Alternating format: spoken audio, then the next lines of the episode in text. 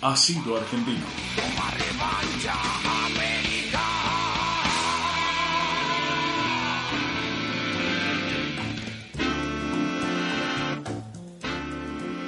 17 y 37. ¿Cómo cobró autoridad esta columna, no? Pero creo que fue gran mérito de Seba que empezó a traer cosas que dijimos como, ah, Mirá vos, sí, mirá sí, vos de todo dónde mérito sale de todo esto. Todo mérito. Seba, Bueno, en el día de hoy vamos a hablar. Eh, si yo le digo, bueno, ¿quiénes son los principales, digamos, dueños de los campos de Argentina? ¿Quién se le viene a la cabeza?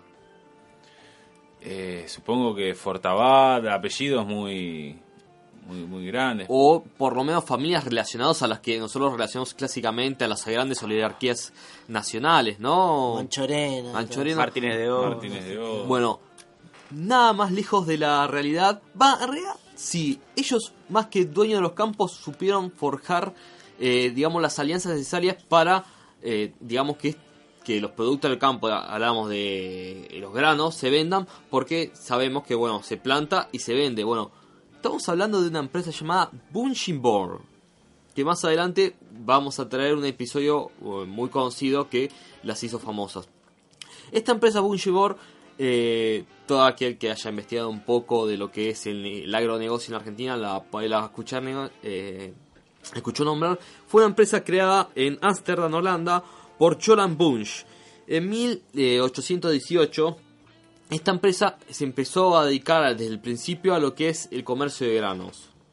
Después, en 1880, eh, el nieto de Jolan Bunch, eh, Edward, Edward Bunch, viene a Argentina porque ¿qué pasaba en Argentina en esa época? En Argentina, como empezaba el- este ciclo político que después se conoce como la generación 80, empezó, digamos, a dedicar toda su tierra al, digamos, al negocio agrario, sea eh, ganado, sea eh, cosechas, cosechas. cereales. Entonces vio esta oportunidad y llegó eh, a Argentina. Pero ¿qué pasaba? En esa época, digamos, si no formabas parte de lo que era la de las grandes familias, no tenías mucha entrada, de, no tenías mucha cabida dentro de eso. Porque el negocio de, siempre de Bonchemor fue eh, la venta de granos. Y ellos necesi- y él necesitaba de un contacto dentro de las familias. ¿Y qué mejor manera de tener un contacto? Un casamiento. Su hermano, eh, va, su primo Carlos Bunch ya está eh, instalado en Argentina y le arregla un, matrimonio con Genara Peña Lezica, que era una de las grandes familias de, Argentina. Bueno, a partir de ahí de, mil- de 1884 que se casa eh, con Peña Lezica, empieza a formarse lo que va a ser una de las grandes empresas que va a marcar los tiempos políticos hasta, digamos, hasta principios de este, este siglo. Eh, cuando se produce el casamiento, eh, eh, se produce este casamiento, compran 60.000 hectáreas de tierra eh, en la Argentina, específicamente en La Pampa. En 1897 llegan también al país, recomendados por Bunch, Jorge Oester y Alfredo Hirsch como inversoras de lo que iba a ser todo este gran agronegocio que ellos iban a, a montar. Para 1899, eh, 1899 fundan la primera eh, eh, industria de cromojalatería, que es, digamos, lo que fabricaban latas para todos los productos agrícolas de ese mo- el momento. Ellos iban a tener tanto, pero tanto pulso del el, nego- el el negocio el agronegocio, de todo lo que era los granos, que a principios de 1900 eh, fundan una empresa de molinos y esa empresa de molinas más tarde va a ser Molinos Río de la Plata. Para, 1800 para 1910, junto a Dreyfus y Weil, controlaban el, ocho- el 80% del comercio de granos del mundo. Eran una empresa, pero siempre todo esa empresa holandesa con base en Argentina. Molinos me suena a. Molinos Río de la Plata. Sí, sí, sí. A la harina. La harina, la que harina. hace La el principal fabricante de harina durante mucho tiempo fue Molino Río de la Plata. Todo eh, circulaba relativamente bien hasta que empieza a circular relativamente mal con la llegada de la Primera Guerra Mundial. Eh, lo que pasó fue una política de, de, las- de los, de los países imperialistas de refugiarse sobre sus colonias en el tema del comercio para eh, evitar una crisis dentro de, dentro de sus colonias. Esto fuerza a la empresa Bungibor a empezar a div- diversificar más su cartera comercial. Entonces empiezan a crear sus primeras eh, fábricas. La primera es la Fabril SA, que va a ser algodón. Después va a ser la empresa Grafa SA, que también es muy conocida, que va a ser de costuras. Y también va a crear la primera empresa de, pin- de que fabricaba pinturas en lo que era Sudamérica, que es Albor SA, que después se va a hacer Alba, Alba. SA. Estamos hablando hace 100 años atrás. Sí, esto eh, calculé que era 1920. Sí. Eh, en 1927 se mueve Edward, que era aquel nieto del fundador, aqu- aquel nieto del fundador, y empieza todo un ciclo, todo como un movimiento dentro de la em- empresa, porque la eh, empresa Bungibor iba a especializarse cada vez más en lo que era industria. Y parece, y justo en la Argentina sucede, digamos, empieza uno de los eh, periodos más largos y más oscuros de la historia, que es en 1920 que empieza, eh, bueno, se sucede, eh, va, nuevamente sucede la crisis de la bolsa, se produce una crisis internacional con el tema de los granos, empieza toda una política económica de, digamos, de, de los empresarios a reclamar al Estado que imponga aranceles aduaneros a todas las empresas eh, extranjeras. Entonces, en ese momento ven como una oportunidad de desarrollar industrias dentro de, la nación. En 1930 se produce el golpe de, que derrocan a Irigoyen y eh, eh, pasa la dictadura y ponen y llega al poder eh, Agustín P. Justo, que será uno de, los, uno de los primeros presidentes de la década infame. Aprovechando su influencia, y esto cuenta la leyenda, le presentan a Leon- eh, Leonor, eh, Leonora Hirsch, que era una de las hijas de los grandes accionistas de Bungibor, que era una chica de 16 años en ese momento. Y ya Agustín P. Justo, el presidente P. Justo, era un hombre casado. Pero bueno, Hashtag come pibe, ¿no? Sí. Ante el temor de que lo de que se difunda el rumor de su romance con esta chica, empieza a darle como cierta poder a Bungibon, a esta empresa, y, cre- y crean eh, lo que era el CIEP. Es decir, lo, era, el CIEP fue durante mucho tiempo una comisión de distribuidoras de granos que iban a coordinar la venta de granos a nivel nacional. Eran las corporaciones del intercambio, era CPI, comisiones, eh, corporaciones para el intercambio co- comercial. Entonces, él desde el Estado, ellos desde el Estado mismo empezaron a monopolizar la venta de granos en Argentina. Mientras tanto, estos muchachos empezaron a acumular empresas, eh, digamos, de, de que se dedicaban a producir alimentos. Lo que es Matarazzo, Semolín, eh, Vitina, todas empresas que hoy reconocemos. Vitina, mirá vos. La Vitina fue. eh, los dueños de Vitina fue Bungibor.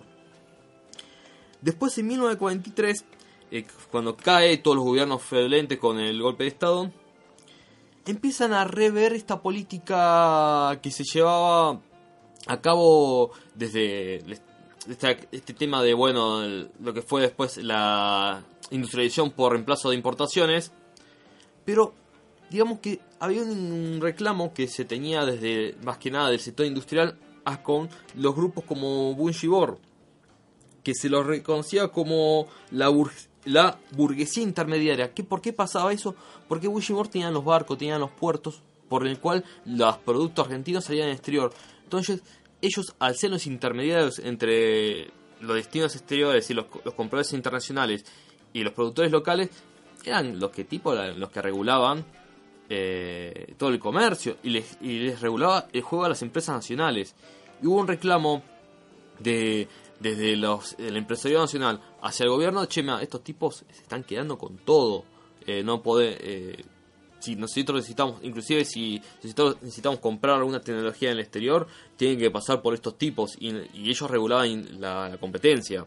Y tengamos en cuenta que en esa época la industria nacional recién estaba naciendo. Recién estaban haciendo y además pasaba algo. Estaba la Segunda Guerra Mundial ya en transcurso y no había mucha forma de, de digamos, abastecerse de tecnología exterior porque Claro. toda, toda la tecnología extranjera estaba volcada a lo Claro. que era el esfuerzo bélico. Claro. Al armamentístico. Sí, exactamente. Entonces empieza a, regul- a eh, digamos, a regularse cada vez más el tema esta de la CPI, que es de las corporaciones para el intercambio, hasta que cuando en 1946, que llega Perón al poder al gobierno, saca al CPI de, de, lleno y crea el IAPI, que es eh, el Instituto Argentino para el Intercambio. Que era esto, básicamente Perón le dice, bueno muchachos, ahora el Estado argentino se va a encargar de llevar los productos al exterior. Ponen a toda marina mercante al servicio del Estado, entonces iba a ser desde los productores de los campos hacia el exterior, se encargaba al Estado.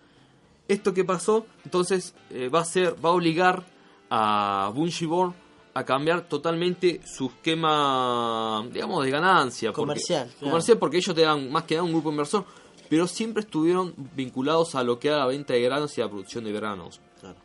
En ese momento van a, digamos, a centrarse a lo que era la industria alimenticia. Ahí surge más que nada la compra de estas empresas que yo le dije, Matarazzo, Vitina. También la harina Blanca Flor, Fua, de la mayonesa rica. mirá, tremendo. Yo pensé que iba mucho, yo pensé que era mucho más reciente esa marca de mayonesa. Y Es una de las últimas vino en frasco, creo. Eh, las tortas exquisitas también. Mira. Bueno, tenían 44 empresas alimenticias eh, dentro de su de su Cartera. de, De su su cartera de, de coso. Bueno, en ese momento, cuando está en auge la industria nacional, se produce el, el golpe a Perón y ellos son los que van a, digamos, hacer el lobby internacional para que la Argentina acceda a su primer crédito con el fondo. Unos amigos. eh. Unos amigos ¿en totales. serio? Van a estar eh, tan metidos dentro de la política nacional que hay un libro, eh, ya lo voy a tocar ahora el tema, eh, un momento eh, eh, hacen secuestros a, los, a dos empresarios, a dos hermanos que pertenecían a la familia Born y, Galimber- eh, y Galimberti estuvo involucrado en ese. Galimberti fue uno de los cabecillas de Montenegro y eh, Roberto Caballero hace un libro sobre sobre la vida de Galimberti y Galimberti hablando con los Born decía que eh, Bungie Born tenían una partida mensual de, millonaria que era básicamente para pago de dádivas. Ellos Claro. tenían un presupuesto este- estimado de cuánto iban a pagar de dádivas a no solamente a empresarios, a funcionarios nacionales, sino que tenían una conexión internacional. Como Odebrecht. Como era una, una obra hecha de esa época. Es más, eh, se comentaba que Carlos Oganía, la semana antes de, de, de producirse el golpe que iba de Orcailia, se presentó a, la- a las oficinas de la- del famoso edificio Bungibor, de, de- que, bueno, si ustedes se fijan en, en el Instagram, eh, el edificio que yo puse, que pusimos en la portada, el edificio Bungibor es muy conocido. ¿En dónde está ubicado? es Capital Federal, debe estar por ahí por el centro. Eh, se dice que lo vio en Ontanía justo la semana pasada que se produzca el golpe militar. Y según está encendido, fue como. Ahí le dieron definitivamente la luz verde para que se produzca. Fue una, una empresa que tuvo mucho poder en su momento. Bueno, eh, pasa los- pasan esos años, digamos, del periodismo en prescripción. Se decía que en ese momento Bandor eh, tenía mucho contacto con Mungibor, con el sector alimenticio, Lobo. el lobo, y ellos, digamos, muchas veces, porque en ese momento ya empezaron a ganar como la mala fama, digamos. Y muchos, eh, es muy gracioso porque decía que de 5 de cada 10 panfletos que dedicaba el movimiento, el polo obrero era contra Bushi, Bushibor en la época, porque eran unos tipos que eran, Claro. tenían una mala fama hecha, creada, como los titiriteros, No era ninguno santo. pero no tampoco. solamente eso, sino también que eran los, los dueños de todo. Eran los dueños de absolutamente todo. Bueno, transcurre hasta que en 1974 se produce el famoso secuestro a Juan y Jorge Born. Es el secuestro más millonario que se tenga registro. Si lo calculamos con la inflación misma del dólar, se pidió 60 millones de dólares, se pagaron. Eh, María O'Donnell escribió un libro sobre eso. eh, es tremendo todo lo que sucede en ese secuestro.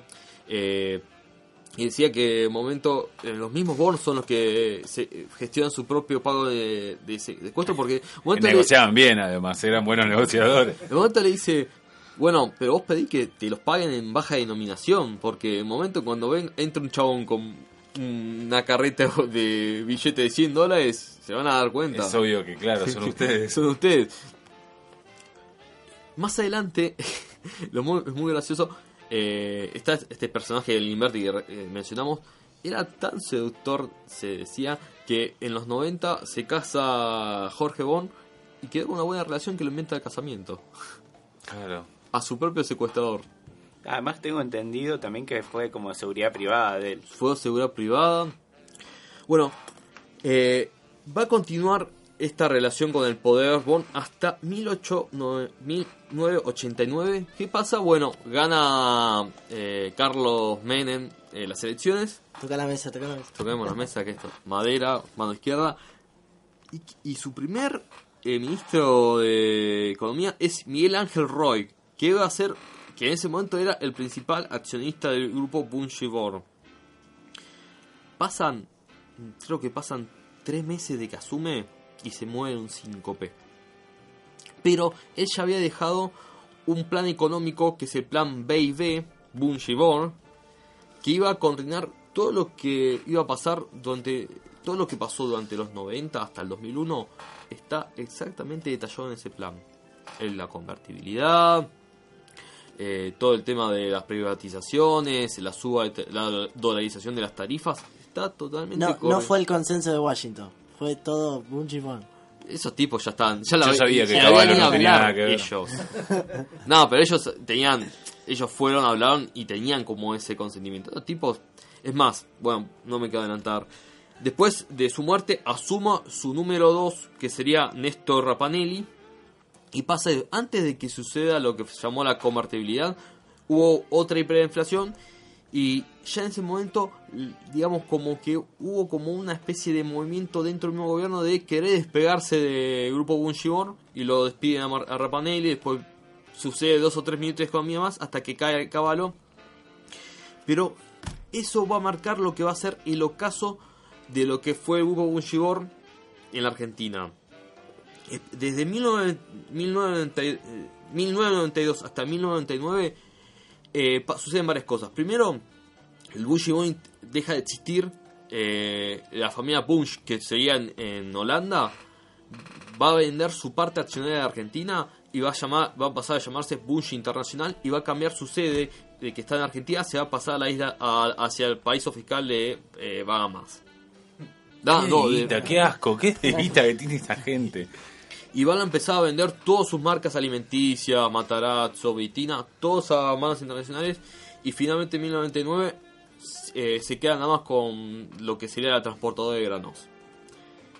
Así que bueno, esta fue la, la historia de uno de los, de, de los grupos económicos más feroces que se lo conozca. ¿No, no sigue nadie de la familia ahora en Argentina eh, ejerciendo? No, sigue más que nada como un bajo un nombre ficticio.